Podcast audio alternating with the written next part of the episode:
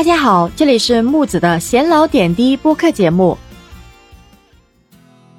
今天凌晨的世界杯一组比赛结果可以说真的是超级有戏剧性了。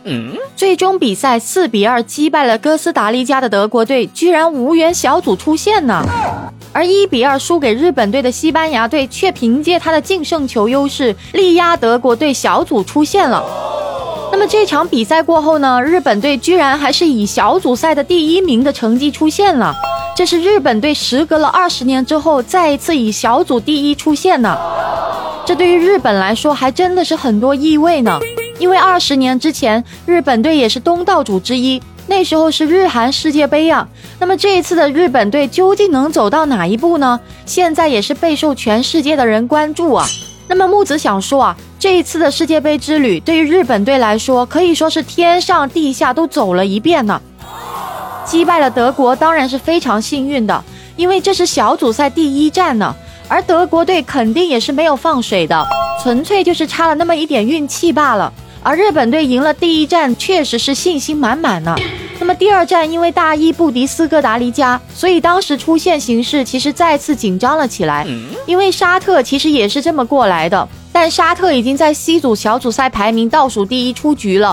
那么幸好的是，这一次日本队没有输球，而是击败了西班牙。可以说，日本是一下子击败了两个前世界冠军呢，一个是德国，一个是西班牙。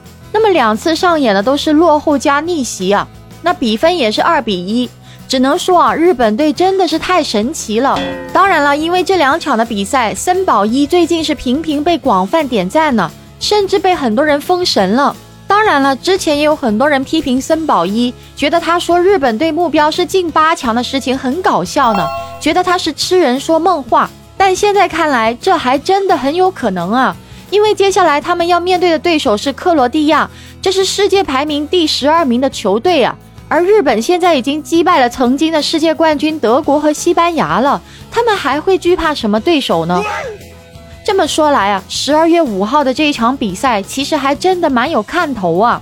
那日本对本次的世界杯之旅是备受关注，甚至几乎可以吹一辈子了。无论是西班牙还是德国，都是世界顶级队伍了。那之前也有很多人觉得亚洲足球不行，但现在看来啊，以日本队为代表的亚洲足球其实还是相当厉害呢。毕竟能击败西班牙和德国队呢，你能说人家不好吗？你能说人家全是靠运气吗？其实啊，我们也期盼中国球队也能给我们一点这样的运气呢。